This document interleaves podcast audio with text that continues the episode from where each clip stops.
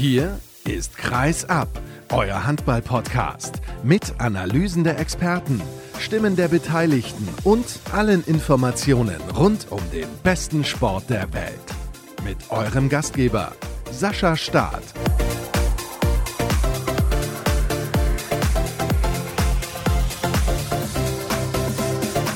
Menschenskinder, ich weiß gar nicht, ob ich das hier so sagen darf im Podcast. Erstmal hallo und herzlich willkommen zur neuen Folge von Kreisab, aber leck mich am Arsch. Was war das denn bitte für ein Sonntag in der Handball-Bundesliga? Was sind das für Ergebnisse gewesen?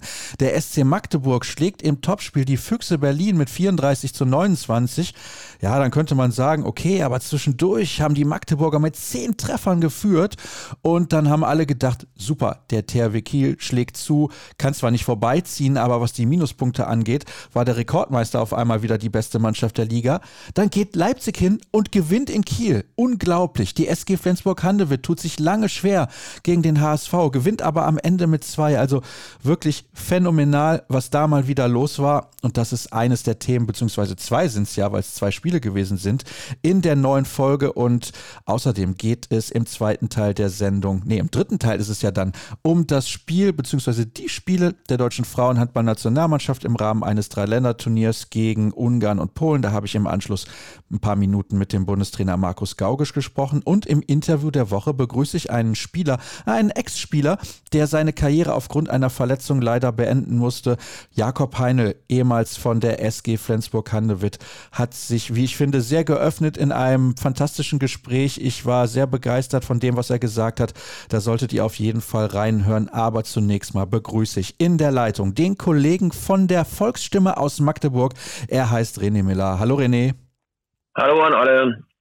Das war eine lange Anmoderation. Ich bitte das zu entschuldigen. Aber wenn wir genauer auf meinen Zettel schauen, beziehungsweise ich tue das jetzt gerade mal, da stehen so viele Stichworte drauf. Und natürlich, klar, wir reden über Magdeburg gegen Berlin. Jetzt war es ja so, in der Woche davor hatte der SCM in Leipzig verloren. Da habe ich gedacht, oh, jetzt haben sie vielleicht einfach die Kraft nicht mehr nach so vielen Spielen im Februar. Das hatte ja auch Bennett Wiegert gesagt. Dieses Spiel in Leipzig haben wir nicht in Leipzig verloren, sondern weil der Februar so unglaublich anstrengend war. Was war denn deine Erwartung vor diesem absoluten Kracher. Muss ich ganz ehrlich sein, mich hat auch jemand gefragt, was mein Tipp für heute ist. Und da habe ich auch mit den Schultern gezuckt. Ich hätte mich da ungern auf irgendein Ergebnis festgelegt, weil ich war genauso, genauso unsicher, wie das Spiel ausgeht, wie, denke ich mal, viele, viele andere auch. Weil, was du gerade gesagt hast, der Februar war ziemlich hart, was die Kräfte betrifft. Dann die Niederlage in Leipzig und die Füchse sind natürlich im Floh gewesen. Also, ja, dass das dann so endet zwischendurch mit zehn Toren plus für den SCM, das hätten wohl, glaube ich, nicht mal die kühnsten Optimisten sich erträumt. Ohne jetzt mal konkret auf den Spielverlauf einzugehen, es war aber der Kracher, den wir uns alle versprochen haben. Ja, das ist schön. Und wie du es vorhin in der Anmoderation schon gesagt hast, die Bundesliga ist ja, glaube ich, spannend wie lange nicht. Selbst Flensburg ist jetzt plötzlich wieder mit im Rennen. Also, als der SCM das Spiel gegen die Füchse gewonnen hatte, habe ich so für mich gedacht, ja, jetzt läuft vieles auf den THW Kiel hinaus. Die sind dann nach Minuspunkten Tabellenführer, sind im DAB-Pokal nicht mehr vertreten, haben sicherlich in der Champions League aufgrund ihres vierten Platzes nun auch nicht die besten Aussichten ins Final vorzukommen. Da dachte ich, na gut, die Meisterschaft läuft da so Richtung Kiel, aber das hat sich ja dann ein paar Stunden später ja auch wieder erübrigt und Leipzig hat gezeigt, dass der Sieg am vergangenen Sonntag gegen den SCM ja nicht irgendwie Zufall war, sondern sie haben da schon bärenstark gespielt und alle Fehler des SCM knalllos ausgenutzt und das haben sie natürlich in Kiel jetzt wiederholt und damit die Meisterschaft richtig, richtig spannend gemacht. Im zweiten Teil der heutigen Ausgabe spreche ich mit Tilman Kortenhaus von der Leipziger Volkszeitung. Also da bin ich auch schon sehr gespannt, was er so zu sagen hat. Wir schauen mal auf die Tabelle. Die Rhein-Neckar-Löwen 7 minus Zähler, genau wie die Füchse und der SCM Kiel 8 und Flensburg 10. Und ja, es gibt den einen oder anderen, der sich auch schon bei mir gemeldet hat und meinte, oh, Flensburg, wenn man mal auf den Spielplan schaut, das sieht doch ganz gut aus, dass die nochmal ins Titelrennen eingreifen werden. Ich bin noch nicht komplett überzeugt. Allerdings tatsächlich kommt ein bisschen drauf an, wann Jim Gottfriedson wieder ins Geschehen eingreifen kann und wie es dann auch mit Kevin Möller aussieht, der musste ja jetzt operiert werden. Aber das ist ja nicht unser Thema, sondern wir sprechen über den SC Magdeburg gegen die Füchse Berlin. Es war eine ausgeglichene Anfangsphase. Ja, aber das ist sicherlich auch nicht verwunderlich in so einem Topspiel, dass sich da niemand von vornherein klar absetzt in den ersten Minuten. Ja, das ist ja völlig normal. Und dann hat der SCM das Spiel aber immer mehr in den Griff bekommen. Vor allem Nikola Portner war überragend an diesem Tag. Paraden ohne Ende und davor natürlich mit, mit Bergendahl und mit O'Sullivan eine Abwehr im Innenblock, die das überragend gemacht haben gestern und damit die Füchse immer mehr vor Probleme gestellt haben und dann halt natürlich ja der SCM dadurch auch super ins Tempospiel gekommen ist und den Füchsen damit den Zahn gezogen hat. Das ist allerdings so. Also das Tempospiel des SC Magdeburg, das war mal wieder boah, phänomenal. Also da, da, kamst du ja gar nicht hinterher. Ich weiß nicht, wie es dir in der Halle gegangen ist. Ja, entscheidend gestern war auch, kurz vor der Pause da auf vier Tore wegzugehen und dann gleich nach der Pause mit Ballbesitz den auch zu verwerten und, und das auf fünf Tore plus auszubauen. Das hilft natürlich vom Kopf her. Das hat Bennett Wiegert anschließend ja auch gesagt, dass sie genau das in der Kabine besprochen haben, nach der Pause gleich richtig loszulegen, was in Leipzig ja nicht geklappt hat. Kurz vor der Pause sind sie in Führung gegangen und haben nach der Pause erstmal die Führung wieder hergeschenkt, obwohl sie auch da hätten weiter ausbauen können. Ja, und Portner noch was ganz kurz mal so am Rande. Wenn man da in der Halle ist und schreibt aktuell, verlässt man sich eigentlich auf die HBL-Statistik, die aber gestern natürlich mit einer, mit einer unglaublichen Zahl bei Portners Paraden dann glänzte und zwar drei bis zur Pause. Ja, es waren sieben. Aber das ist sicherlich mal an dieser Stelle auch mal gesagt, dass man da bei dieser wunderbaren Sportart, was die Statistik betrifft, ja auch wirklich eine Menge, Menge Nachholbedarf hat. Das ist allerdings so, denn schaue ich da mal auf die Seite der HBL, kommt Portner in 40 Spielminuten auf sechs Paraden, genauso wie Dejan Milosavljev in 51 Minuten. Und hinterher haben alle gesagt, Milosavljev hat nichts gehalten und Portner war der überragende Mann. Also da stimmt vorne und hinten was nicht. Von daher ist das schon äußerst interessant. Portner hat am Ende laut SCM, die ja das dann direkt mitzählen, elf Paraden gehabt. Und damals, wenn so eine Statistik natürlich in die Saisonstatistik eingeht, da brauche ich die Saisonstatistik nicht, weil die ist dann komplett falsch. So, und dann werden Leute danach beurteilt und die Zahl stimmt überhaupt nicht. Das ist wirklich sehr, sehr, sehr schade und ein Gruß an die HBL. Dort bitte wirklich echt im Jahr 2023 muss es möglich sein, dass man Statistiken dann wirklich korrekt und genau führt.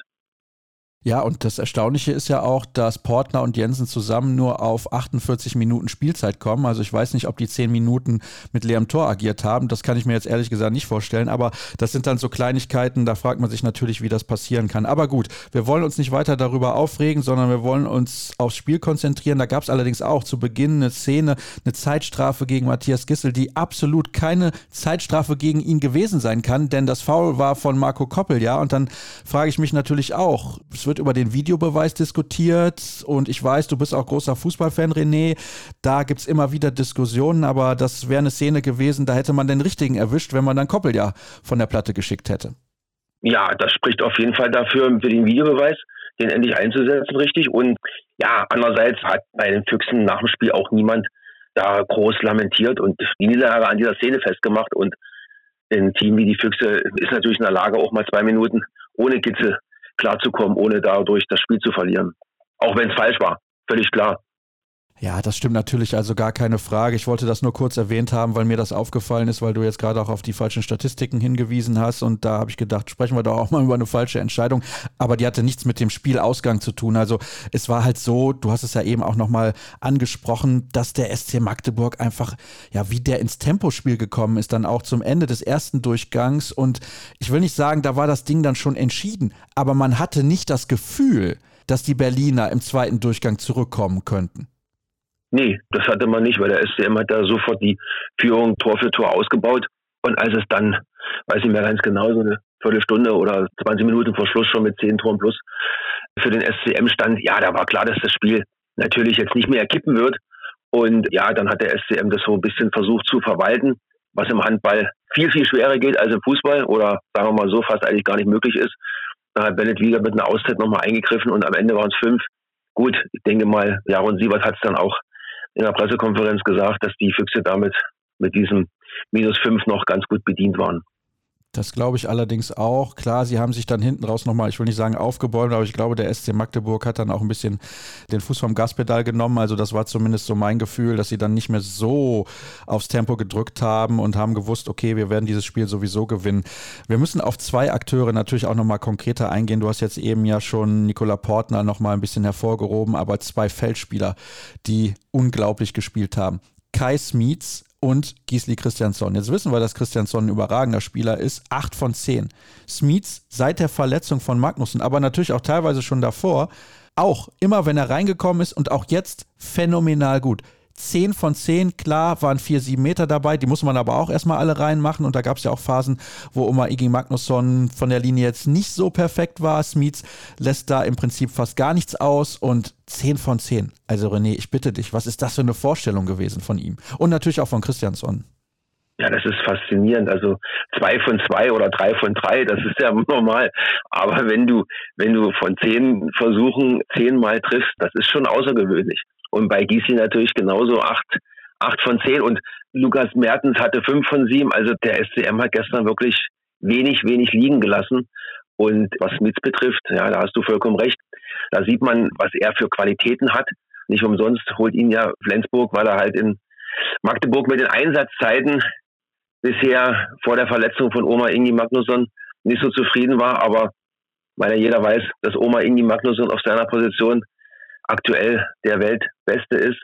Und da bleibt natürlich für den Partner dahinter weniger Minuten. Und das ist natürlich ja schwierig. Aber ja, Smith ist natürlich ein Garant für den Sieg gestern gewesen und auch für den schweren Februar. Da hat er ja auch gleich im ersten Spiel gegen Kiel im Pokal super performt.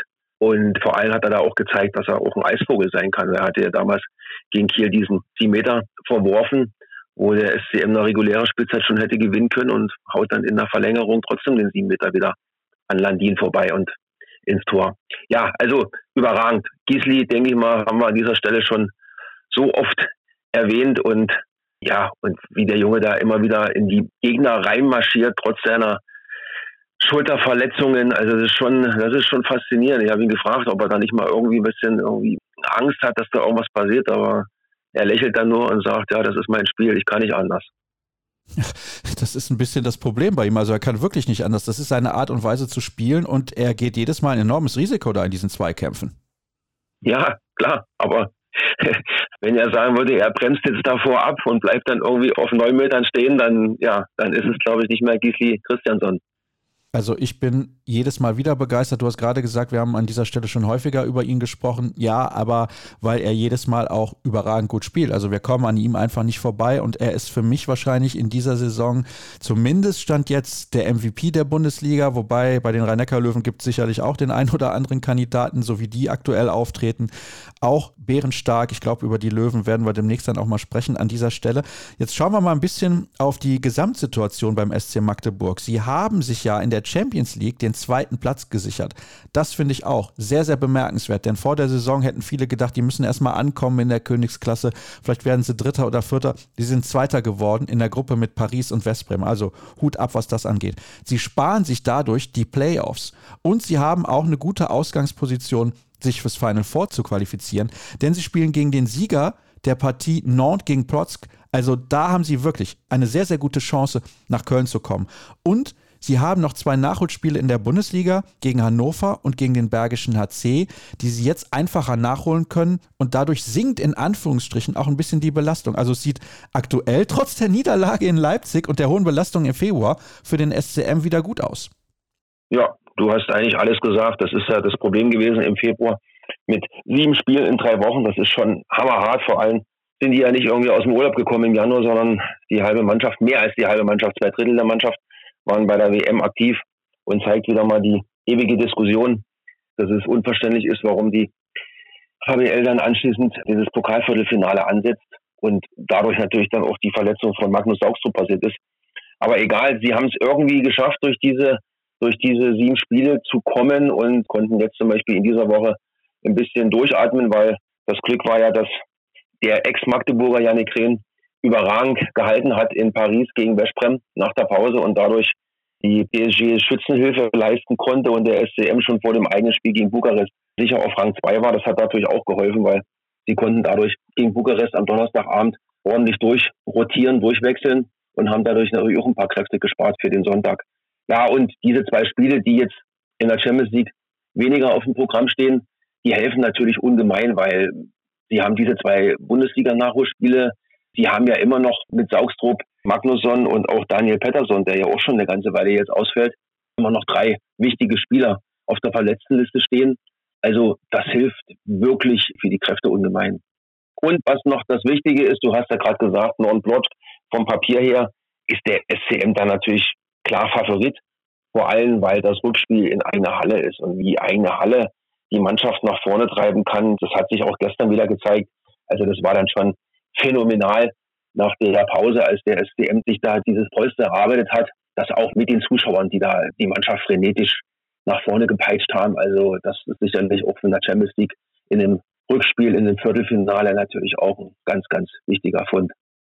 Davon gehe ich schwer aus, dass das so sein wird. Ich bin eigentlich fest davon überzeugt, dass der SCM nach Köln kommt. Das ist nur meine persönliche Meinung.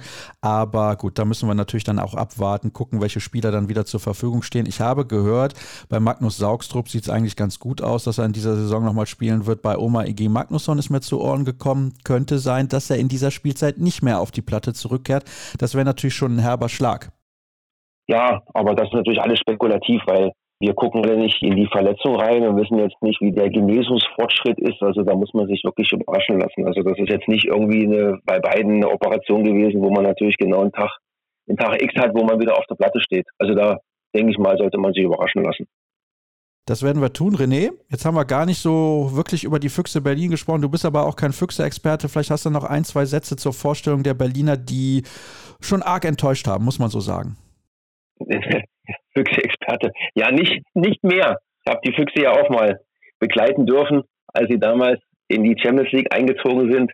War auch eine tolle Zeit. Jetzt aktuell, gut, kann ich es schwer aus der Ferne einschätzen, wo da Probleme waren. Aber gestern kam mir so ein bisschen vor, dass sie nicht so vom Kopf mental bereit waren für dieses Spiel, weil letztendlich war ja eigentlich die Ausgangssituation eher für die Füchse, weil der SCM war in der Pflicht nach der Niederlage in Leipzig. Weil wenn sie verloren hätten, dann hätten die Füchse nach Minuspunkten vier Punkte Vorsprung gehabt. Ja, und die Kräftereserven waren beim SCM, wie wir alle wissen, auch ein bisschen ja, am Boden. Also da hätte ich eigentlich gedacht, dass die Füchse dann ein bisschen das mehr oder, oder stärker ausnutzen können. Und das war irgendwie komisch, dass sie dann nach der Pause regelrecht eingebrochen sind. Naja, also wir als neutrale Handballfans, also ich bin zumindest neutraler Handballfan, kann ich ja so sagen, habe mich sehr darüber gefreut, wie der gestrige Spieltag ausgegangen ist, einfach aufgrund der Tatsache, dass wir jetzt vier Mannschaften haben, die nur einen Minuspunkt trennt in der Bundesliga-Tabelle. Das ist wirklich unglaublich. Und wie es dazu gekommen ist, das bespreche ich nach einer kurzen Pause mit dem Kollegen Tilman Kortenhaus, habe ich ja eben schon gesagt. Herzlichen Dank an dich, René. Wir sind sofort zurück.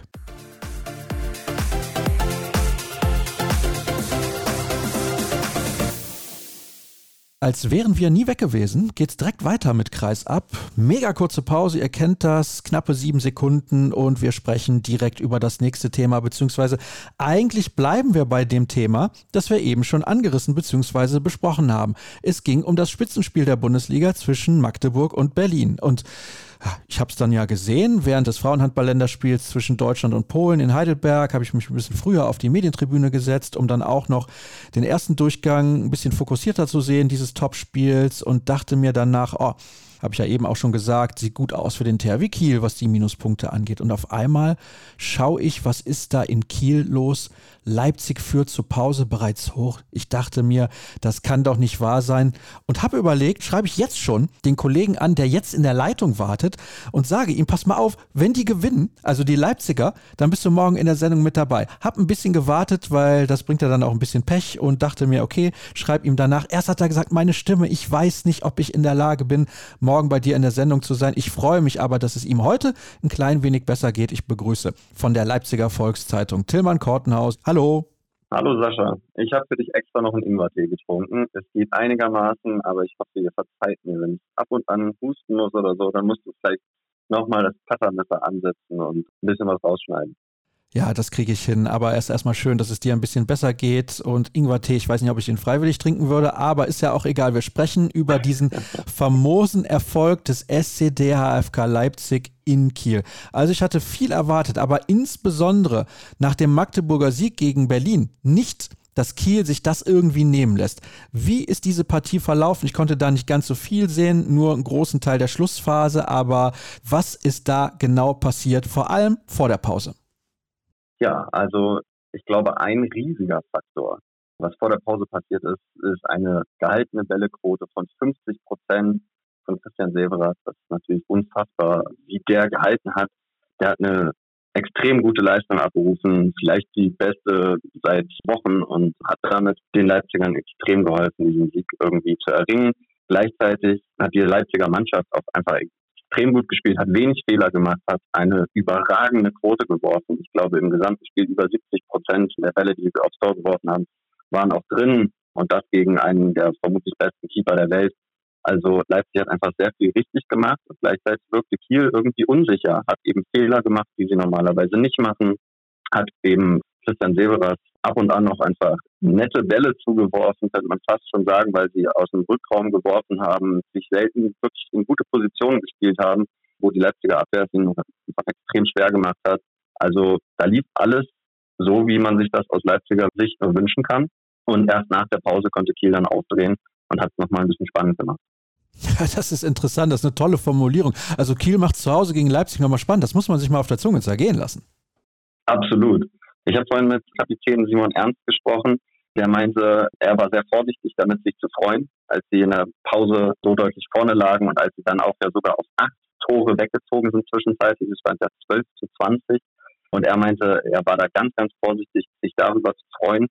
Denn jeder, der schon mal in Kiel gespielt hat, der weiß, dass der Rekordmeister sehr wohl noch aufgehen kann und so ein Spiel innerhalb von zehn Minuten kippen kann. Und das haben sie auch fast geschafft. Ich meine, aus acht Toren sind auf einmal nur noch zwei geworden. Es war eine ganz, ganz enge Kiste, bevor Leipzig dann irgendwie nochmal das Ganze rumreißen konnte, mit einem Doppelschlag nochmal auf vier weggezogen ist und dann das Spiel nach Hause holen konnte. Aber ja, es wurde nochmal spannend und genau diese Befürchtung, die er hatte, dass eben Kiel doch noch ja, schlummerndes Potenzial da wecken kann und nochmal rankommt, das ist auch eingetreten. Also dementsprechend war es auch einfach eine packende Partie, weil niemand so richtig es für möglich halten konnte, dass man hier gerade mit, mit acht Toren führt dieses Zwischenergebnis von 20 zu 12 ist wirklich kaum zu glauben. Also niemand hätte das vor der Partie auch nur im Ansatz erwartet. Ich hatte den Leipzigern zumindest mal zugetraut, Kiel zu ärgern, aber das war ja bis zu diesem Zwischenstand fast schon eine Demonstration. Du hast jetzt eben die tolle Leistung von Christian Severas angesprochen, aber du hast auch gesagt, es waren viele Kieler Würfe aus dem Rückraum mit dabei. Also es war nicht so, dass sie die klarsten Chancen haben liegen lassen. Hinterher haben sie auch noch zwei sieben Meter verworfen, die Mohamed El Tayyar gehalten hat und auch den ein oder anderen freien liegen lassen.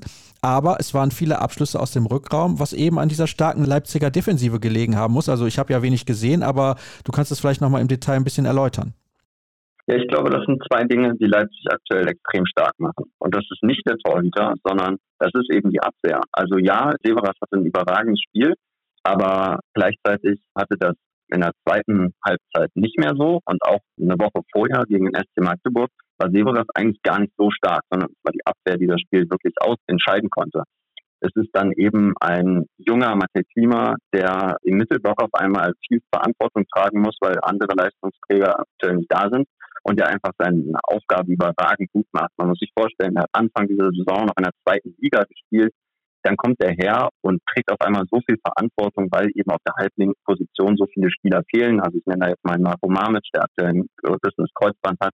Und jetzt fehlt auch gerade Luka Witzke zumindest für diese eine Partie, da er mit Schulterproblemen ausfällt. Und ja, dieser junge Matej Klima muss da einspringen und macht es im Mittelblock sehr, sehr gut und auch in der Offensive auf halblinks macht er einen ziemlich guten Job. Und gleichzeitig verteidigen auch alle anderen extrem gut mit. Also zuerst ist da Simon Ernst zu nennen, der als ja, Spielmacher sich sehr gut gemacht hat, auch offensiv, aber der natürlich eigentlich seine Hauptaufgabe in der Abwehr hat. Auch Vigo Christiansson verteidigt extrem gut mit. Alle ziehen da irgendwie an einem Strang und machen in dieser, hauptsächlich in der 6-0, eben alle rein dicht und zwingen sogar den großen THW Kiel dazu, schlechte Würfe aus dem Rückraum zu nehmen. Und genau da kann dann eben Thomas glänzen. Oder es kann jemand den Ball abfangen. Und auch das ist passiert und auch das ist gegen den SC Magdeburg passiert. Und da ist dann eben die zweite Stärke, die Leipzig aktuell hat, das ist das Tempospiel.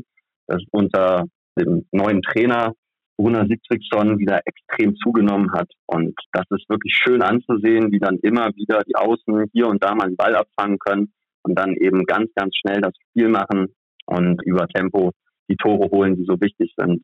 Also die Abwehr steht und das Tempo ist hoch und so gewinnt Leipzig aktuell Spiele. Das ist ja schon erstaunlich. Als du Anfang November hier zu Gast warst, haben wir unter anderem über eine Verpflichtung gesprochen, eines Spielers, den du gerade sehr gelobt hast, Matej Klima, aus der zweiten Liga gekommen von Lübeck. Das war jetzt nicht so der Akteur, wo man gedacht hat, hm, der wird Leipzig weiterhelfen. Das hast du damals auch angezweifelt, ob er sofort in der Lage ist, diese Mannschaft irgendwie ein bisschen besser zu machen. Und jetzt anscheinend ein ganz, ganz wichtiger Faktor. Absolut. Also ich muss sagen, der hat mich sehr positiv überrascht. Aber in den letzten Wochen und Monaten haben mich sehr viele Spieler hier sehr positiv überrascht. Klar war immer, dass es hier großartige Spieler gibt. Da ist sicherlich ein Luka Witzke zu nennen, da ist ein Simon Ernst zu nennen, auch Vigo Christiansson war relativ klar, dass wenn der hier nach Leipzig zurückkommt, das funktionieren kann und dass das einfach ein toller Handballer ist. Aber ja, da haben auch einige dann eben einfach nochmal einen Zahn zugelegt und mich wirklich überzeugen können. Mathe Klima ist da sicherlich einer von denen. Aber auch das, was Oskar Sonnefeld jetzt vor seiner Verletzung, da hat sich leider den Mittelfuß gebrochen, gezeigt hat, war sehr, sehr stark. Der sollte in wenigen Wochen zurückkehren. Und da bin ich dann auch sehr gespannt, was der noch unter Gunnar Sigtrygson als Trainer, wie der sich noch verbessern kann, was da noch alles möglich ist. Denn die Spieler wirken teilweise wie ausgewechselt. Die haben ihr Selbstvertrauen zurück. Die agieren auf einem ganz anderen Level als noch zum Anfang der Saison. Es macht einfach großen Spaß, die gerade zuzugucken und zu sehen, wie sich hier einfach die Spieler ja an ihrem absoluten Limit bewegen oder vielleicht sogar schon längst darüber hinaus sind, wenn man überlegt, dass Leipzig gerade zwei ganz, ganz große Mannschaften geärgert hat und Magdeburg und Kiel auch so ein bisschen das Meisterschaftsrennen gerade extrem schwierig gemacht hat, sagen wir zumindest mal so viel. Ja, das ist definitiv so, müssen wir nicht drüber diskutieren. Wenn wir jetzt mal schauen, als du damals mit mir gesprochen hast, war es der 7. November. Da gab es eine Heimniederlage einen Tag zuvor gegen Frisch auf Göppingen, eine Mannschaft, die alles andere als eine gute Saison spielt, auch schon zum damaligen Zeitpunkt. Dann hat man den Trainer gewechselt. Man hat in Wetzlar gewonnen, knapp. Man hat zu Hause deutlich gewonnen gegen Hamm. Dann hat man in Stuttgart sehr souverän gewonnen. Man hat 40 Tore geworfen zu Hause gegen die MT Melsung. Man hat Flensburg geschlagen. In Minden hat man mit einem gewonnen. Dann gab es tatsächlich mal zwei Niederlagen, kann man sich kaum vorstellen. Das erste Mal überhaupt zu Hause gegen den BHC verloren und bei den Füchsen. Ich glaube, das kann auf jeden Fall passieren. Das ist gar nicht das Thema. Und dann nach der Weltmeisterschaft, da ist ja dann immer die Frage, wenn du so einen Flow hattest, klar, mit den beiden Niederlagen am Ende ist es nochmal was anderes. Aber wenn du so einen Flow hast, und hast eine Pause von einigen Wochen, wie kommt die Mannschaft wieder zurück? Es gab einen knappen Sieg in Melsung, es gab einen knappen Sieg gegen Magdeburg, es gab einen knappen Sieg in Kiel. Also das sind dann auch nicht Spiele, die sie leicht und locker gewonnen haben, sondern sie waren auch in den, in den heißen Phasen der jeweiligen Partie immer so nervenstark, dass sie am Ende als Sieger von der Platte gegangen sind. Das stimmt und das ist wirklich sehr beeindruckend, denn genau diese Nervenstärke hat ihnen ja zum Anfang der Saison absolut gefehlt. Sie haben in der Crunch-Time jedes Spiel weggeworfen zumindest fast jedes Spiel weggeworfen. Da das Selbstbewusstsein nicht da war, die Nervosität zu sehen war. Wir haben, ich glaube, als wir zuletzt gesprochen haben, uns auch über die Fehlerquote von Leipzig unterhalten, die enorm hoch war. Also technische Fehler, Fehlpässe, das volle Programm. Und das war ein riesiges Problem der Mannschaft. Das haben die Spielmacher auch nicht wirklich abstellen können. Also da waren Fehlpässe von allen Positionen im Spielaufbau, teilweise auch ohne Druck. Das sieht jetzt ganz anders aus wenn man gegen den SC Magdeburg spielt oder gegen den THW Kiel und trotzdem so wenig Fehler macht und das bei so hohem Tempo, dann ist das schon sehr beeindruckend, wie sicher auf einmal diese Mannschaft auftritt. Das macht extrem viel Spaß und so spielen sie sich dann eben auch in Wurfpositionen, von denen sie eine so hohe Quote erzielen können. Also gerade jetzt gegen Kiel hat mir das sehr gut gefallen, wie sie sich immer wieder auf den Kreis durchgearbeitet haben, zum Beispiel Geballa, der dann eben eine gute Quote wirft aber auch Simon Ernst, der sechs Tore selber macht. Dann ist es Christiansson, der sehr, sehr sicher vom sieben Meter ist und sieben Tore beisteuert. Und dann sieht man eben aber auch, was für ein hohes Tempo sie machen, wenn der Außen Patrick Wiesmar sieben Tore beisteuert. Auch gegen FC Magdeburg hat er schon fünf Tore beigesteuert. Das ist einfach extrem gut, was die gerade machen.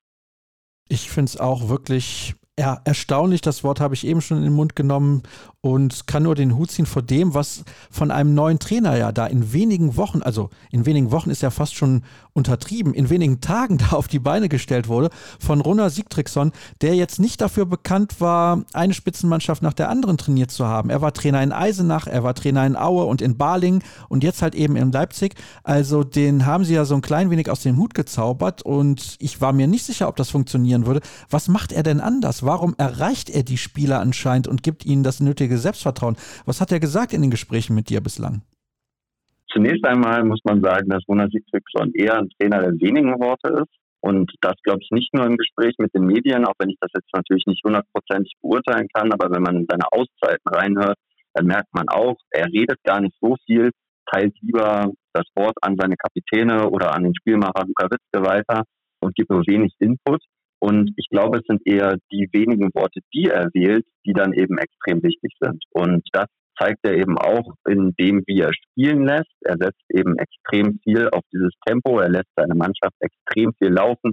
Viele von den Spielern haben berichtet, dass sie im Training noch nie so an ihre Grenzen gehen mussten, dass sie noch nie so viel gelaufen sind. Das ist natürlich schön für Leipzig, dass der Trainer das überhaupt mit dem Team machen kann, da eben Leipzig nicht in diesem europäischen Zirkus ist, sondern eben noch ein Spiel pro Woche hat.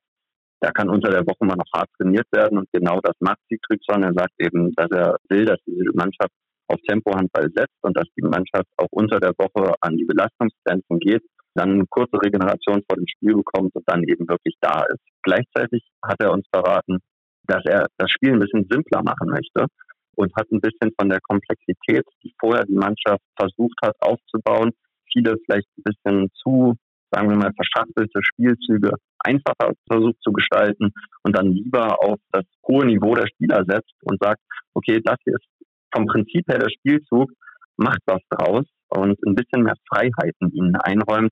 Das ist auch etwas, was ganz offensichtlich geholfen hat, um ein bisschen die Fehlerquote abzustellen und der Mannschaft so ein bisschen das Selbstvertrauen wiedergegeben hat. Und dann ist, glaube ich, der letzte Faktor, Siege helfen natürlich enorm. Also die Mannschaft tritt ganz anders auf, die Mannschaft spricht auch ganz anders. Simon Ernst hat vorhin zu mir gesagt, wir haben das feste Vertrauen, dass wir gegen egal wen und egal wo gewinnen können. Und wenn man mit so einem Selbstvertrauen nach Kiel fährt, wo Leipzig noch nie gewonnen hat und wo die wenigsten Spieler aus Leipzig mal gewinnen konnten, Simon Ernst auch, der hat auch noch nie in Kiel gewinnen können und der hat schließlich mal in Berlin gespielt und auch viele von den anderen Leipzigern, also zum Beispiel Lukas Binder, der ist jetzt, glaube ich, seit acht Jahren nach Kiel gefahren und konnte noch nie gewinnen. Und jetzt fährt er nach Kiel und klappt auf einmal. Das ist natürlich ein ganz anderes Auftreten der Mannschaft aktuell. Ich finde es, ich kann mich da nur wiederholen, sehr, sehr beeindruckend. Und mittlerweile steht Leipzig auf dem siebten Platz in der Tabelle, nach 21 Spieltagen 22 zu 20 Zähler auf dem Konto. Also man hat sich hochgerobbt nach und nach. Und klar, Hannover hat drei Punkte Vorsprung auf Leipzig, aber da gibt es erstmal noch das direkte Duell. Okay, das ist was anderes. Könnte sein, dass Leipzig da wieder ein bisschen rankommt. Trotzdem, ich glaube, sie liebäugeln schon mit diesem sechsten Platz, der ja wahrscheinlich dann dazu berechtigt, international zu starten. Also Carsten Günther, der Geschäftsführer, ist ja auch jemand, der da kein Blatt vor den Mund nimmt. Stimmt. Er hat zumindest ganz deutlich gefordert, der einstellige Tabellenplatz muss es sein. Als ich zuletzt mit ihm gesprochen habe, war aber auch noch vor dem Magdeburg-Spiel. Ich denke, dass er diese vier Punkte nicht fest einkalkuliert hatte, die es jetzt gegen Magdeburg und Kiel gab. Dementsprechend könnte er jetzt seine Ziele auch schon wieder ein bisschen nach oben korrigiert haben. Ich glaube ehrlich gesagt, dass Europa in dieser Saison immer noch ein bisschen überambitioniertes Ziel wäre. Ich kann mir nicht vorstellen, dass sie dann auf ewig halten wird. Aber es ist natürlich extrem gut gerade, wie sie das machen, wie sie auftreten. Philipp Jiecher hat gestern in der Pressekonferenz nach dem Spiel gesagt, dass Leipzig die Mannschaft der Stunde ist. Das soll schon was heißen, wenn ein Trainer von diesem Format Leipzig das so gönnt und auch sagt, dass Leipzig verdient gewonnen hat. Das zeigt sich aktuell in der Statistik, das zeigt sich auch in dem Tabellenplatz. Der siebte Platz, das ist wirklich stark, wenn man überlegt, das letzte Mal, als wir gesprochen haben, standen sie, glaube ich, auf dem 16. Platz, waren mittendrin im Abstiegskampf und jetzt haben sie das Platz in elf Spielen gewendet, haben neun Siege geholt.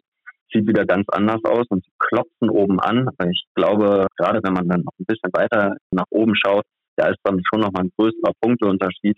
Und wenn sie diesen siebten, achten Platz die Saison halten können, dann haben sie sehr viel richtig gemacht. Sie haben aber auch noch schwere Spiele, allerdings nicht so viele. Das nächste jedoch, das hat es in sich, am 16. März zu Hause gegen die Rhein-Neckar-Löwen. Also das wird ein absolutes Highlight. Dann haben sie nochmal Anfang April ein sehr, sehr schweres Spiel auswärts in Flensburg. Ansonsten muss ich sagen, sieht es mit dem Spielplan relativ gut aus. Man spielt eben nicht mehr gegen Magdeburg, man spielt eben nicht mehr gegen Kiel, man spielt eben nicht mehr gegen Berlin. Diese Spiele hat man alle schon absolviert. Also von daher kann ich mir durchaus vorstellen, dass es am Ende reichen könnte, eben, weil du das ja auch in den Vordergrund gestellt hast, dieses Selbstvertrauen, was die Spieler in Leipzig mittlerweile haben haben. Ich bin schon sehr gespannt, vor allem auf diese Partie gegen die Rhein-Neckar-Löwen Mitte März. Und ich glaube, da lade ich mal den Kollegen Marc Stevermühe ein, dass wir da auch ein bisschen über die Rhein-Neckar-Löwen sprechen, die ja, das zweite Team der Stunde sind, aktuell Tabellenführer.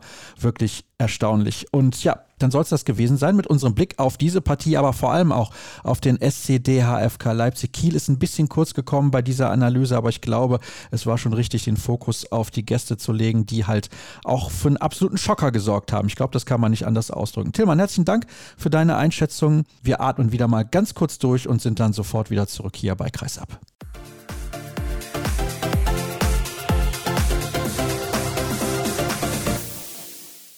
Markus Gaugisch, erstmal herzlichen Glückwunsch zu zwei Siegen hier bei diesem Dreiländerturnier. Ich finde, es waren insgesamt zwei gute Vorstellungen. Wie fällt dein Fazit aus? Denke ich auch. Vor allem zwei gute Veranstaltungen. Also ich glaube, wir konnten für den deutschen Frauenhandball Werbung machen. Die Männer haben vorgelegt, wir haben die, die Welle mitgenommen und haben jetzt eben auch unser Zeichen dort gesetzt. Und das ist bei allem Handballerischen natürlich auch wichtig, glaube ich, dass diese Entwicklung vorangeht. Und das waren tolle Veranstaltungen.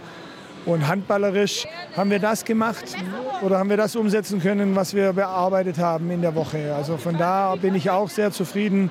Wir haben uns sehr, sehr viel mit dem Angriffsspiel beschäftigt, haben beides mal über 30 Tore gemacht und haben vor allem auch eine viel breitere Aufstellung jetzt gehabt. Tore über Rückraum Mitte von anderen Spielerinnen als, als Alina.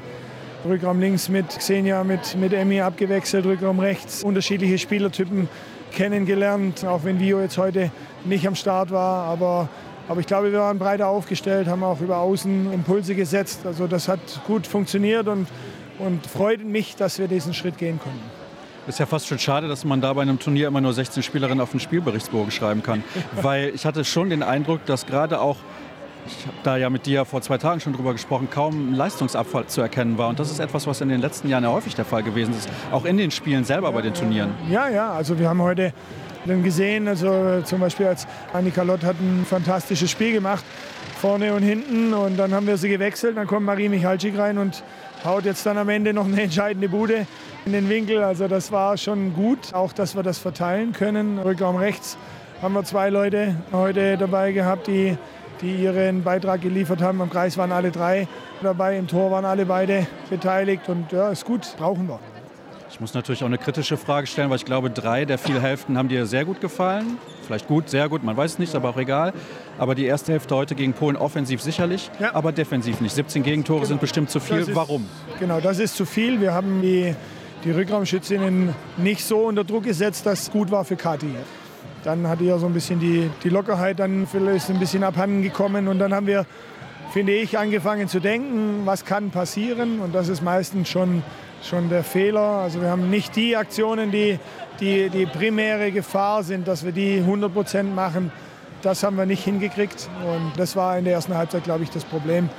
In der zweiten Halbzeit müssen wir das Spiel einfach früher zumachen. Also da müssen wir abgezockter sein. Da machen wir ein paar wilde Dinge, glaube ich, die uns dann hinten raus nochmal in Stress bringen. Interessant ist auch, dass ihr euch gegen Polen bei der Europameisterschaft offensiv unglaublich schwer getan habt. Jetzt hatten die einige Spielerinnen von damals nicht mit dabei. Aber habt ihr auch offensiv besser agiert, weil ihr das umgesetzt habt, was ihr in dieser Woche auch trainiert habt? Weil du eben gesagt hast, darauf lag der Fokus. Ja, genau. Also wir haben ein paar Handlungen erweitert, haben versucht auch diese Rückraumqualität mit einzubringen, die wir ja haben im Team. Ja? Also da müssen wir das schon eben Stück für Stück entwickeln. Und das war eigentlich am Freitag auch schon der Fall.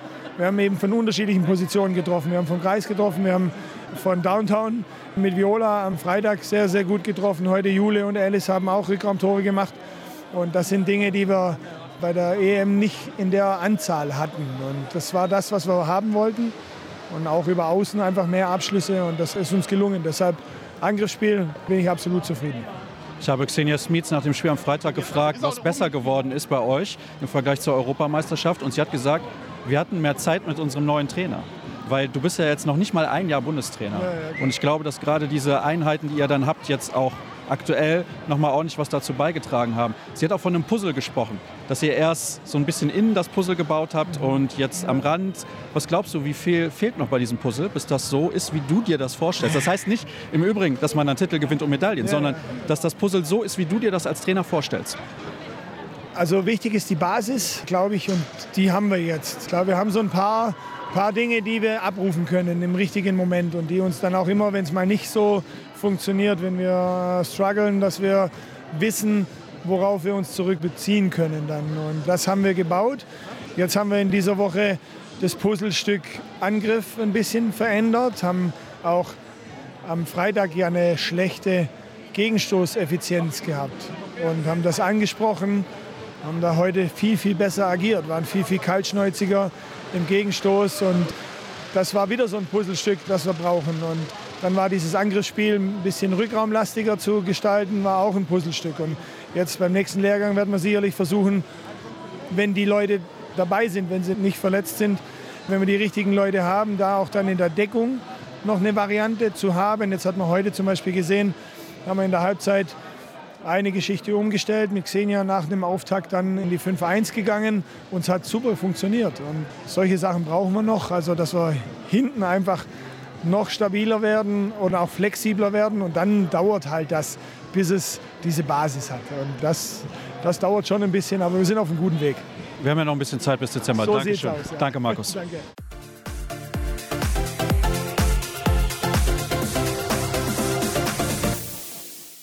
Natürlich habe ich auch in dieser Woche wieder jemanden eingeladen für das Interview der Woche, aber ihr kennt das.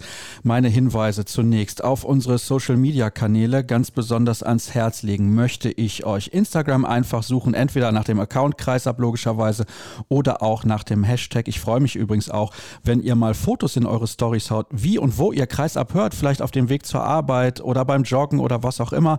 Das kann ich dann sehr gerne teilen, wenn ihr Kreisab verlinkt. Das wäre eine schöne Sache und natürlich sind wir auch bei Facebook, Twitter und auch bei YouTube unterwegs und bei Patreon, wenn ihr Kreishub unterstützen möchtet. Und zuletzt gab es da wieder den einen oder anderen, der sich dafür entschieden hat. Herzlichen Dank. Dann könnt ihr das dort tun mit einem monatlichen Abo und die Höhe legt ihr auch selber fest. Und ich habe euch ja schon in der Vergangenheit erklärt, dass ich da vor allem die Fotos mitbezahle, die ich dann nutze, um bei Social Media ein bisschen aufmerksam zu machen auf die jeweiligen Sendungen. Und heute muss ich aufmerksam machen, beziehungsweise in dieser Woche auf einen Spieler, der für die SG Flensburg-Handewitt steht wie kein zweiter.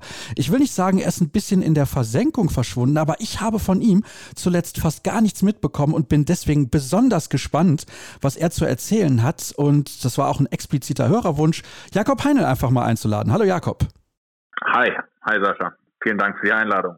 Ja, sehr gerne, dass du auch äußerst spontan zugesagt hast und dass du auch sehr flexibel bist, was die Zeit angeht, denn ich bin gerade unterwegs, aber spielt auch gar keine Rolle. Das Entscheidende ist, dass du mit dabei bist und ich habe mal nachgeschaut, du bist ja schon mal zu Gast gewesen. Jetzt muss ich gerade mal gucken, wann das gewesen ist. Es ist lange her, Episode 138 und unter anderem damals Thema auch gewesen Bundestrainer Christian Prokop. Also es hat sich ein bisschen was getan in den letzten Jahren. Erzähl uns doch bitte mal, was machst du eigentlich gerade? Ja, das ist eine Weile her, das stimmt. Ich studiere jetzt. Ich bin Sportinvalide wegen meines Knies und mache jetzt eine Umschulung und habe jetzt im Oktober angefangen zu studieren. Also, das ist ja erst ein paar Monate her. Was studierst du und warum hast du dich für diesen Weg aktuell entschlossen? Ich studiere Psychologie. Ich habe mich dafür entschieden, weil ich das sehr interessant finde und auch schon irgendwie dann in den letzten Jahren während meiner Karriere irgendwie Gedanken gemacht habe, was ich nochmal studieren möchte. Der Plan war eigentlich schon, dass ich das auch neben dem Handball dann irgendwie anfange, aber ja, kam dann halt anders durch die Verletzung, dass ich dann gezwungen wurde aufzuhören. Und ja, es ist, finde ich, ein sehr spannender Bereich, den die Psychologie da abdeckt. Und von daher habe ich mich da ein bisschen mit beschäftigt, hatte natürlich dann auch Zeit, mir Gedanken darüber zu machen, was ich machen möchte. Und für mich war das gerade auch im Rahmen dieser Umschulung eine ganz gute Maßnahme, auch diesen Übergang zu schaffen von Profisport in die zweite Karriere quasi und brauchte halt auch einfach ein bisschen Abstand vom Sport für mich, gerade weil das Ende nicht geplant war und bin dann nach Hamburg gezogen und ja, habe angefangen zu studieren. Hamburg, das ist ja auch dein Geburtsort, also da kommst du ursprünglich her, du bist ein Kind des Nordens, du hast ja auch mal ganz kurz in Dänemark gespielt, aber das ist auch nicht lange gewesen bei Riebe Esbjerg und dann bist du ja wieder zur SG zurückgekommen. Ich finde das interessant, dass du gesagt hast, du musstest ein bisschen vom Sport weg, gleichzeitig hast du aber auch schon am Ende deiner Karriere so einen Einblick bekommen, wie wichtig das auch sein kann. Man muss ja auch dazu sagen, in den vergangenen Jahren hat dieses Berufsfeld sich nochmal ein bisschen verändert. Wir haben jetzt zum Beispiel auch Sportpsychologen. Ich habe hier bei Kreis aber auch schon regelmäßig mit dem einen oder anderen darüber gesprochen, gesprochen. Und das ist ein sehr, sehr spannendes Feld, finde ich zumindest. Man kann da sehr viele unterschiedliche Bereiche abdecken. Aber du hast ja auch gesagt, du hast im Oktober damit angefangen. Das ist jetzt nicht vor anderthalb, zwei Jahren gewesen. 2021 hast du offiziell deine Karriere beendet. Hast du einfach auch ein bisschen gebraucht, um dich selber zu finden, weil du auch eben gesagt hast, dein Karriereende ist gar nicht geplant gewesen. Im Gegenteil. Ja, ich war ja noch krankgeschrieben. Es war halt also noch in der Reha-Maßnahme. Es war also noch nicht ganz klar, wann ich jetzt die Karriere beende. Also es war schon so, dass ich irgendwie probiert habe, mein Knie nochmal so hinzubekommen, dass ich eventuell nochmal spielen kann. Es hat dann leider nicht funktioniert und daher war ich halt noch in dieser BG-Maßnahme drin, dass ich halt quasi ja, versucht habe, eventuell wieder spielen zu können. Es hat dann nicht geklappt und es war dann irgendwann klar und dann bin ich halt in diese Umschulungsmaßnahme reingerutscht und die hat dann erst im Oktober angefangen, genau. Und ja, es ist, wie gesagt, es ist sehr spannend und es ist natürlich noch sehr frisch. Bin noch Ersti, ähm, von daher, ja, aber es gibt schon ganz interessante Einblicke auf jeden Fall. Ich frage jetzt nicht nach der Erstis-Party. Ja, das werde ich jetzt mir an der Stelle mal verkneifen, aber ich finde das wirklich sehr spannend, auch aus dem Gesichtspunkt, den ich ja eben schon genannt habe. Sportpsychologie ist immer wichtiger geworden. Ich will aber nochmal darauf zurückkommen, was du eben gesagt hast, dass du anscheinend ja ein bisschen Abstand gebraucht hast. War das so? Ja, auf jeden Fall. Das hat mir auf jeden Fall gut getan, auch gerade von Flensburg, weil mich dann ja dann doch auch viel an Handball erinnert und es dann irgendwie nicht so gelaufen ist, wie ich mir das gewünscht habe und mit der Verletzung. Und dann erinnert einen dann doch viel an Handball und man wird ja dann auch ab und zu dann darauf angesprochen, wie es einem geht, was man macht. Und irgendwann ist man dem überdrüssig, dass man, auch wenn es natürlich nett gemeint ist, aber irgendwann will man auch mal da raus und was Neues probieren. Und für meinen Kopf war das definitiv sehr, sehr wichtig. Ich wohne jetzt auch inzwischen schon über ein Jahr hier so dass ich irgendwie nochmal was Neues probiert habe. Ja auch mein Leben lang quasi in Flensburg gelebt und mir war das einfach wichtig, da auch nochmal rauszukommen, was Neues zu probieren, neue Eindrücke zu kriegen und bin auch froh, dass ich diesen Schritt gegangen bin und tut mir auch ja sehr gut. Das ist interessant. Ich würde gerne wissen, hättest du mir vor anderthalb Jahren auch spontan und sofort zum Interview zugesagt, wie du das dieses Mal gemacht hast? Das weiß ich nicht. Wahrscheinlich schon. Also ich war jetzt nicht so, dass ich jetzt wirklich in einer in der Krise war, sage ich mal, in einer mentalen Krise. So ganz so schlimm war es nicht, aber natürlich war schwer in der Zeit, weil ich ja auch nicht wirklich so wusste, wie es weitergeht und man braucht ja schon irgendwo auch so ein Ziel und natürlich hatte ich gehofft, dass ich vielleicht nochmal spielen kann, aber ja, es war irgendwie alles so unklar und man verliert da schon so ein bisschen seine Identität, wie es auch Michael Appelgren, glaube ich, in einem Interview formuliert hatte während seiner langen Verletzungspause und das kann ich absolut bestätigen. Ne? Also das ist schon schon hart und wenn man dann auch ist ja mein Vertrag auch ausgelaufen in Flensburg und dann musste ich mich ja auch irgendwie so selbst drum kümmern, okay, wo gehe ich jetzt zur Reha, mit wem mache ich das und so. Und deshalb bin ich dann halt auch irgendwann zu dem Entschluss gekommen, dass ich dann gerne raus möchte aus Flensburg, um da halt nochmal neue Eindrücke zu kriegen. Und das dann in Hamburg habe mich dann halt selbst darum gekümmert, dass ich hier die Reha weiterführen kann und habe dann nochmal mit verschiedenen Ärzten gesprochen. Und ja, auf einmal kommt man so ein Leben rein, wo man selbst sich organisieren muss, was einem ja irgendwie die Jahre davor alles abgenommen wurde. Und es war natürlich ein großer, großer Schritt, auch ein großer Change, aber irgendwo, ja, schön. Und wie gesagt, glaube ich, für mich mit diesem Übergang zu schaffen in, in die zweite Karriere ganz gut, dass es irgendwie so am Ende dann ausgegangen ist, auch wenn ich gerne natürlich mein Karriereende selbst bestimmt hätte. Logischerweise, das kann ich auch verstehen. Das kann wahrscheinlich auch jeder verstehen, der gerade zuhört und insbesondere die, die selber ihre Karriere mal aufgrund einer Verletzung beenden mussten. Ich möchte gerne auf eine Formulierung von dir zurückkommen. Du hast gesagt, man verliert ein wenig seine Identität. Kannst du das ein bisschen genauer erklären? Das finde ich extrem spannend. Ja, ich meine, ähm, Handball ist ja schon wenn man als Profi unterwegs ist, etwas, was sehr, sehr viel Raum und Zeit in Anspruch nimmt und natürlich auch ein großer Teil seiner Identität ist, weil man ja einfach so viel Zeit da verbringt und einem das ja auch Spaß macht, auch mit der Mannschaft unterwegs zu sein. Und aus diesem ganzen Kreislauf kommt man ja ein bisschen raus. Wenn man verletzt ist, man ist nicht mehr bei den Auswärtsspielen dabei und ist vielleicht noch ein Teil der Mannschaft, aber halt auch schon so ein bisschen gesondert steht man irgendwie so daneben. Und daher ist es halt irgendwie auch diese Wichtigkeit, die man dann vielleicht nicht mehr da hat unbedingt. Und es war ja auch klar, dass es irgendwie ein sehr, sehr langer Zeitraum für mich sein wird, wo ich auf jeden Fall nicht Handball spielen kann. Ob es überhaupt noch mal was wird, war schon relativ früh auch klar. Ich habe natürlich irgendwie lange gehofft und auch irgendwie darauf hingearbeitet. Aber ja, es war halt so, ja, überhaupt kein Ziel auch da oder ich wusste gar nicht, worauf arbeite ich jetzt hin, was passiert eigentlich mit mir und das ist irgendwie natürlich irgendwo auch so, dass die Identität dann so ein bisschen verloren geht, weil das ja einfach so viel Zeit und Raum meines Lebens eingenommen hat bis dahin, dass das irgendwie komplett wegfällt auf einmal, ne? Und das muss man ja irgendwo füllen dann mit was anderem oder mit der Hoffnung oder mit einem Ziel, irgendwo da wieder hinzukommen oder was Neues anzufangen. Und das war eine Schwierigkeit auf jeden Fall. Das bedeutet also, du hast Probleme gehabt, diese Zeit zu füllen, weil nehmen wir jetzt mal das Beispiel Auswärtsfahrt. Ich meine, man möchte ja auch seine Mannschaft unterstützen. Bei den Heimspielen gar kein Problem. Da fährt man dann einfach in die Halle, setzt sich auf die Tribüne und guckt zu.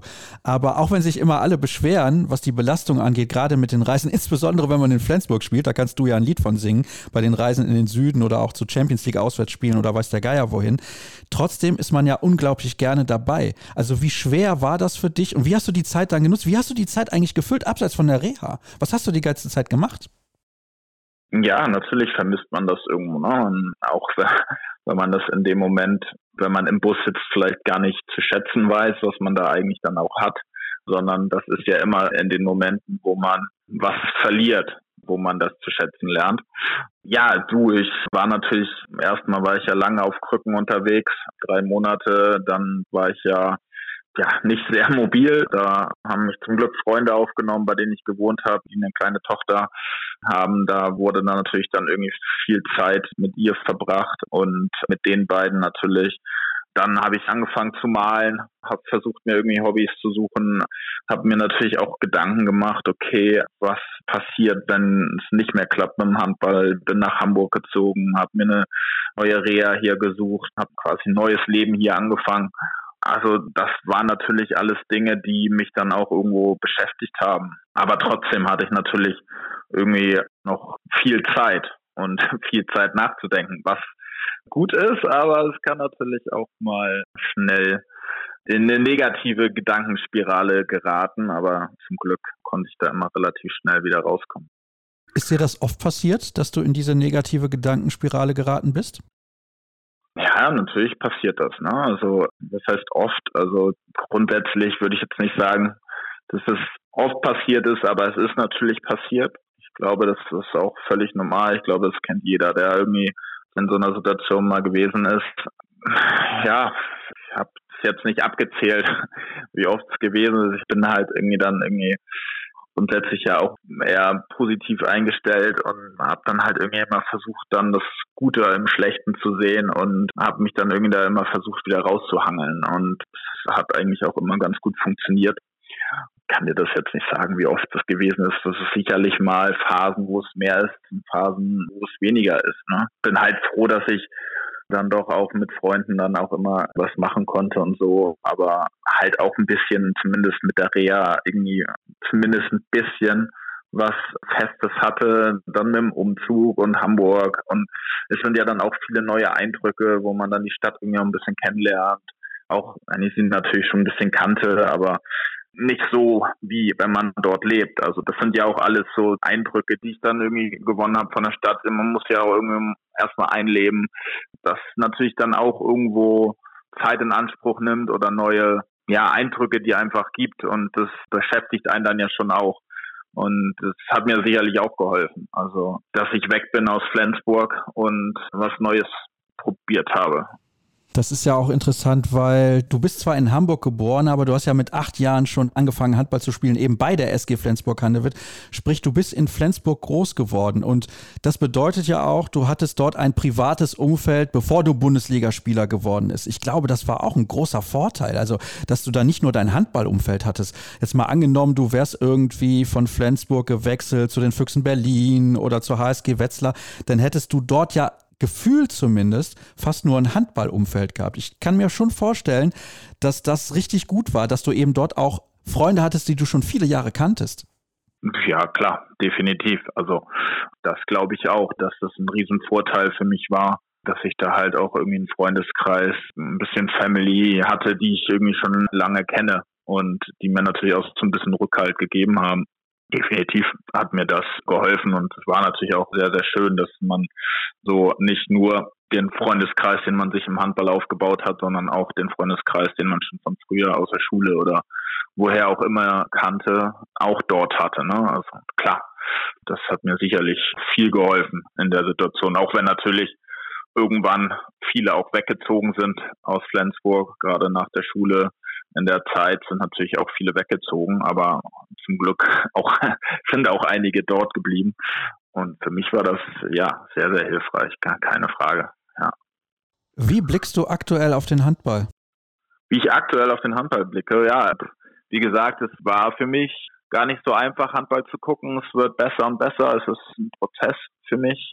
War jetzt auch mal kurz vor Weihnachten mal wieder in der Halle in Flensburg. Ansonsten war ich da nicht oft. Bei Swans und Glandorfs Abschiedsspiel war ich da, dann bei Lasses letzten Heimspiel damals war ich auch da, aber ansonsten habe ich es irgendwie immer vermieden, in eine Halle zu rennen und auch im Fernsehen echt wenig geguckt. Aber ja, es wird besser und besser. Und inzwischen kann ich das auch mal wieder genießen, Handball zu gucken. WM habe ich auch schon ein bisschen wieder verfolgt. Und ja, es macht auch langsam wieder Spaß, Handball zu gucken. Und das ist natürlich sehr schön für mich. Wow, ich bin ein bisschen geplättet, dass du tatsächlich dann so lange gebraucht hast, um auch wieder in die Halle zu gehen. Also ich kann das verstehen, dass du dann vielleicht mal eine Saison gewartet hast oder nur selten dahin gegangen bist. Aber wenn du jetzt gerade schilderst, zu welchen Spielen du gegangen bist, das waren natürlich auch ganz besondere Spiele, klar, kommt ja auch noch dazu. Aber du hast wirklich lange gebraucht und anscheinend, du hast gerade das Wort Prozess in den Mund genommen, dauert das auch immer noch an. Also du wirst jetzt nicht ab nächster Woche zu allen Heimspielen des HSV gehen, auch wenn es um die Ecke ist und regelmäßig nach Flensburg fahren. Also das wird wahrscheinlich noch dauern. Ja, also ich meine, ich habe natürlich jetzt hier auch dann irgendwo ein Leben, dass ich jetzt nicht nur für die Spiele nach Flensburg fahre, ist auch klar, wenn das irgendwie mal passt und das irgendwie besondere Spiele sind, dann gerne. Aber ansonsten fahre ich da jetzt nicht regelmäßig hin. Ja, aber es, ja, es ist auch ein Prozess. Und wie gesagt, also es ist schon viel besser geworden und jetzt will ich auch unbedingt mal hier in Hamburg in die Halle gehen. Da war ich auch noch gar nicht. Aber ja, ich ja, es ist halt so, ne? Also es ist ja so eine Gefühlssache und bisher hat mir mein Gefühl gesagt, ja, irgendwie, ja, nicht so viel Lust und inzwischen kommt das wieder und das freut mich natürlich, weil das ja irgendwie auch ein großer Teil meines Lebens war und ja, ich im Handball ja doch irgendwie auch verbunden bleiben möchte. Und genau, deshalb ja, bin ich jetzt auch in so einen Verein eingetreten, der den Handball in Ruanda unterstützen möchte. Und weil ich irgendwie gefühlt habe, dass ich auch irgendwie wieder Lust habe, irgendwas im Handball zu machen. Und das ist halt ein Prozess, der noch nicht zu Ende ist, aber auf jeden Fall weit fortgeschritten ist. Also, das freut mich zunächst mal. Freut mich auch, dass du dich da sozial engagierst. Das ist immer eine gute Sache. Ich glaube, ich habe ja mal mit Verantwortlichen des FC St. Pauli darüber gesprochen, vor vielen, vielen Jahren, würde ich jetzt nicht sagen, aber es ist schon einige Zeit her, über dieses Projekt in Ruanda. Ich weiß nicht, ob es das gleiche ist, aber es ist auch egal. Es ist auf jeden Fall eine gute Sache, wenn man so ein Projekt unterstützt. Das ist mal das allererste. Und wie gesagt, freut mich auch, dass dieser Prozess fortschreitet. Und ich habe auch das Gefühl, dass er jetzt gerade so richtig ins Rollen kommt. Hast du dieses Gefühl auch, weil du auch gerade gesagt hast, du hörst auf dein Gefühl. Und es scheint mir, wenn du das so schilderst, jetzt dann doch schneller zu gehen, also ein bisschen vorwärts zu kommen. Auf jeden Fall, auf jeden Fall. Doch, ja, man kann das ja auch irgendwie nicht immer so greifen, warum das jetzt so ist. Aber es ist, wie gesagt, so eine Gefühlssache. Und ja, gestern habe ich mir zwei Handballspiele im Fernsehen angeguckt. Also das war auch lange her, dass ich es gemacht habe von daher, das ist ein Prozess, aber irgendwie fühlt sich das gut an. Vielleicht auch dadurch bedingt, dass ich halt jetzt in dem Verein da bei Never Play Alone irgendwie ein bisschen eingestiegen bin und versucht da irgendwie zu helfen. Und ich kann es dir nicht beschreiben, warum es so ist, aber es freut mich natürlich auch sehr, dass es so ist. Ne? Dass mein Gefühl da, dass es besser wird und schöner wird und ja, ich auch irgendwie wieder Freude daran habe. Also, wenn ich mir das so ein bisschen ausmalen darf, Jakob, ich sehe dich vor allem als, glaube ich, sehr, sehr guten Jugendtrainer. Könnte ich mir extrem gut vorstellen, weil gerade jemand, der in dem Bereich Psychologie dann auch unterwegs ist, der hat natürlich ein gewisses Maß an Empathie. Das ist bei Kindern ja auch sehr, sehr wichtig oder bei Jugendlichen. Ist das was, was du dir vorstellen kannst? Also gar nicht im Profibereich zu arbeiten, sondern halt in dem Bereich? Ja, grundsätzlich kann ich mir das schon vorstellen, dass ich auch im Handball wieder ein bisschen mehr machen möchte, weil mir das ja doch schon auch echt immer viel Spaß gemacht hat. Ich kann jetzt noch nicht sagen, wann das so sein wird, weil ich auch irgendwo jetzt mal ganz froh bin, auch die Wochenenden zu, für mich zu haben und ja, auch mal an Geburtstagen, Hochzeiten und sowas teilnehmen zu können, was man ja jahrelang nicht machen konnte. Aber ja, mittel- oder langfristig kann ich mir schon vorstellen, auf jeden Fall in irgendeiner Art und Weise, wie da auch immer das aussehen wird, irgendwie irgendwas wieder zu machen, ja. Und ja, als Jugendtrainer zu arbeiten, definitiv auch gut möglich, ja. Aber das ist jetzt alles noch ein bisschen zu weit weg, dass ich da jetzt wirklich konkret sagen würde, das würde ich auf jeden Fall machen. Ich bin sehr gespannt, wie du meine letzte Frage beantworten wirst, denn du hast natürlich auch einiges erreicht in deiner Zeit bei der SG Flensburg-Handewitt. Du hast unter anderem die Champions League gewonnen, du bist deutscher Meister geworden und so weiter und so fort. DRB-Pokal, Europapokalsieger und so weiter. Du hast auch Länderspiele absolviert für die deutsche Nationalmannschaft. Also da kann man ja eigentlich extrem zufrieden sein. Hast du so einen Moment, wo du sagst, wenn ich mich an meine aktive Karriere in der Bundesliga und auch in der Nationalmannschaft erinnere, das ist der eine Moment, den ich auf gar keinen Fall vermissen möchte? Den ich auf keinen Fall vermissen möchte. Puh. Ja, es gibt natürlich einige Momente. Wenn ich jetzt einen herauspicken müsste, dann glaube ich, war das für mich da 2014 in Köln, das Wochenende, vielleicht dieser Moment, 20 Sekunden vor Schluss, wo dann irgendwie klar war, dass wir gegen Kiel das Champions League Finale gewinnen das war schon irgendwie etwas ganz Besonderes. Und das war wahrscheinlich irgendwie so für mich der Moment vom sportlichen Erfolg, sage ich mal, war das sicherlich, wenn du jetzt nur von einem Moment redest, ja, wahrscheinlich das Schönste. Aber ansonsten bin ich einfach froh, dass der Handball ja, mir so viel gegeben hat. Also Freunde gefunden habe, die ich immer noch habe und was irgendwie am Ende des Tages für mich viel mehr Wert hat. Aber das würde ich jetzt ja nicht an einem Moment festmachen können, sondern das sind ja, das sind ja viele schöne gemeinsame Momente, die man da hat. Wenn du jetzt auf einen genauen Moment zu sprechen kommen willst, dann ja, würde ich sagen, dass das wahrscheinlich wahrscheinlich der gewesen ist. Da habe ich fast mit gerechnet und auch, dass es so eine Art geteilte Antwort wird, dass dir eben die Dinge, die du über all die Jahre erlebt hast und die Freunde, die du auch gefunden hast, die eigentlich ja wichtiger sind als die sportlichen Erfolge und das passt so ein bisschen ins Bild unseres Gespräches. Jakob, ich würde mich sehr freuen, wenn du irgendwann in einer prominenteren Rolle wieder mit dabei bist. Ich glaube, das würde alle freuen, die auch deine Karriere und vor allem auch leider das Ende deiner Karriere intensiv verfolgt und auch begleitet haben und dir auch geholfen haben in dieser Zeit und damit sind wir am Ende der heutigen Ausgabe angelangt. Ich glaube, das war nochmal ein ganz spezielles Interview der Woche und mal gucken, was in den nächsten Wochen auch in dem Bereich so möglich ist. Alle Informationen bekommt ihr natürlich wie immer auf den sozialen Kanälen. Ich habe es ja eben schon gesagt, Instagram, Facebook, Twitter und YouTube. Folgt uns einfach unter Kreisab und nächste Woche hören wir uns dann hoffentlich wieder. Tschüss.